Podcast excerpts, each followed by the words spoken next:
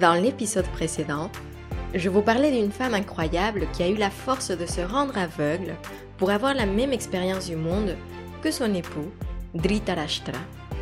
Aujourd'hui, je vous raconte l'origin story, comme on dirait, l'histoire du pouvoir d'une autre femme forte du Mahabharata, la mère des Pandavas, j'ai nommé Kunti.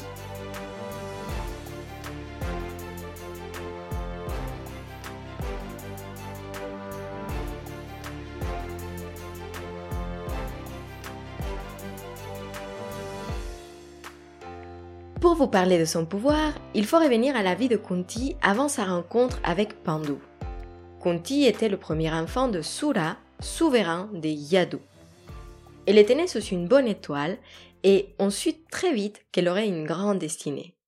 Mais même si Sura était son père biologique, c'est Kunti Boja, d'où le nom qu'on connaît pour cette héroïne, qui l'a élevée en tant que père adoptif.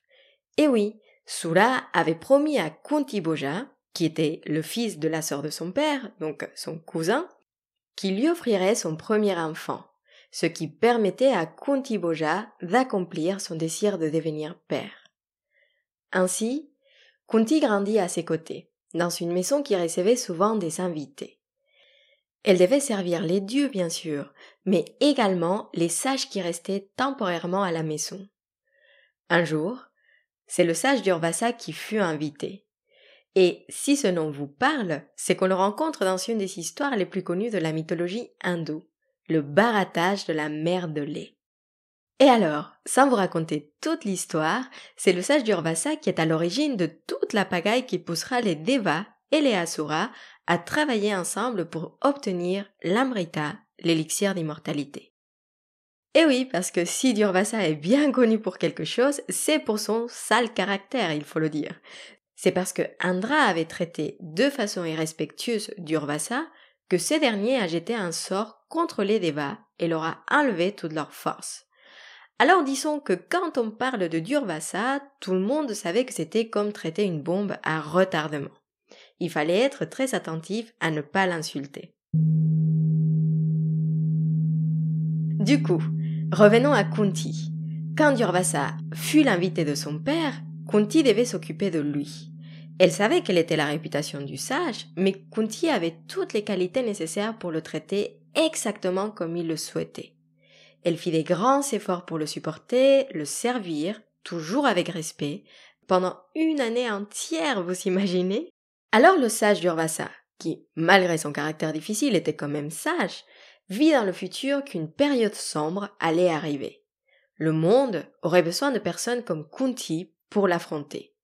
Et puisqu'il était agréablement surpris de l'accueil de Kunti, car il était conscient bien sûr que personne d'autre pouvait le supporter aussi longtemps et aussi bien qu'elle l'avait fait, il décida de lui offrir un mantra très puissant. Un mantra qui lui permettrait d'engendrer un enfant avec la divinité de son choix. Et alors, je vous pose la question. Que feriez-vous avec un pouvoir pareil?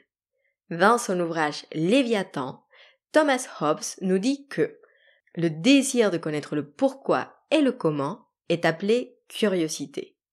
Kunti connaissait le pourquoi, mais pas le comment. À sa place, et étant moi-même quelqu'un de très curieuse, j'aurais fait exactement comme elle. Vous l'aurez deviné, la jeune Kunti, très curieuse de savoir si le mantra de Durvasa marchait bien, appela le dieu du soleil Surya. Et aussitôt, il apparut devant elle. Kunti était émerveillée et expliqua à Surya qu'elle voulait simplement tester son nouveau pouvoir.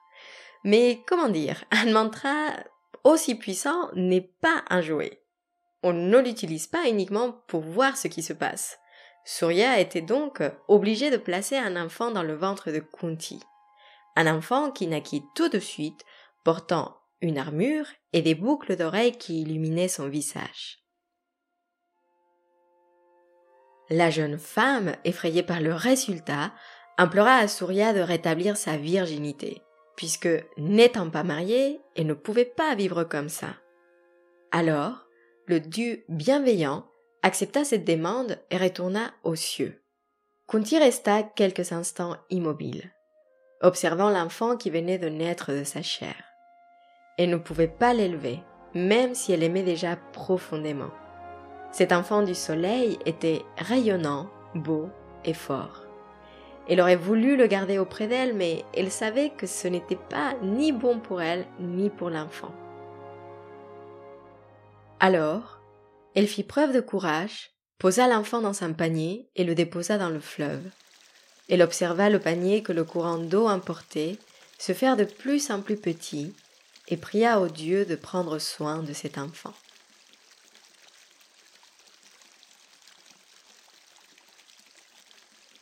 Ce personnage, retenez-le parce qu'il reviendra dans notre histoire. Vous le connaissez peut-être. Il s'appelle Karna et il jouera un rôle décisif dans la bataille de Kurukshetra.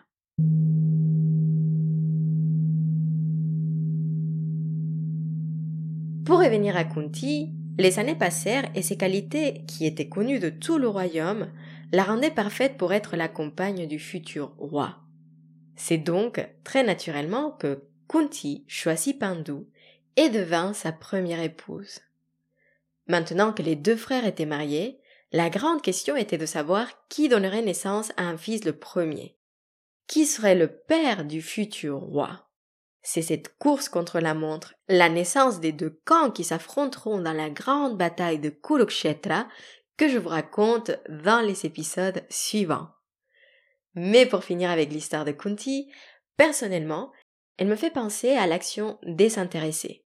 Bien sûr, on pourrait débattre sur l'existence même d'une telle action, mais dans le cadre de notre histoire, je trouve fascinant le fait que Kunti ait reçu et traité le sage Urbasa avec beaucoup de respect.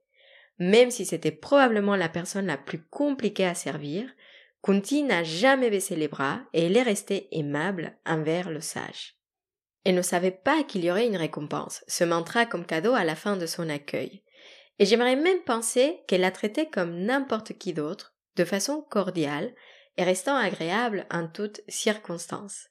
C'est une histoire qui me rappelle de faire des mèmes dans ma vie quotidienne. Ce n'est pas tous les jours évident, bien sûr, et on ne croise pas tous les jours des personnes agréables. Mais en restant aimable et poli, finalement on rend le monde plus agréable à notre échelle. Comme Barbara De Angelis l'explique, l'amour et la bonté ne sont jamais gaspillés. Ils font toujours une différence. Ils bénissent celui qui les accueille et ils vous bénissent, vous, le donneur. Et avant de vous quitter, je voulais remercier IS40, IS40 pour ce joli commentaire. Laura, avec sa joie, nous transporte dans l'histoire et la philosophie du yoga à suivre. Merci infiniment. Et si vous aussi vous souhaitez me laisser un petit mot ou même me poser des questions sur le Mahabharata et sur cette histoire incroyable, vous pouvez me laisser vos commentaires et questions en rédigeant un avis sur iTunes. C'est la meilleure façon de soutenir le podcast et d'aider les autres à le retrouver. Dans les prochains épisodes, je lirai vos commentaires et répondrai à vos questions.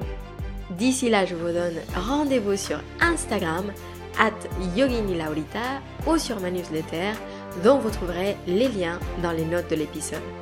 Je vous souhaite une excellente journée ou une très bonne soirée et vous dis à très bientôt. Prenez soin de vous.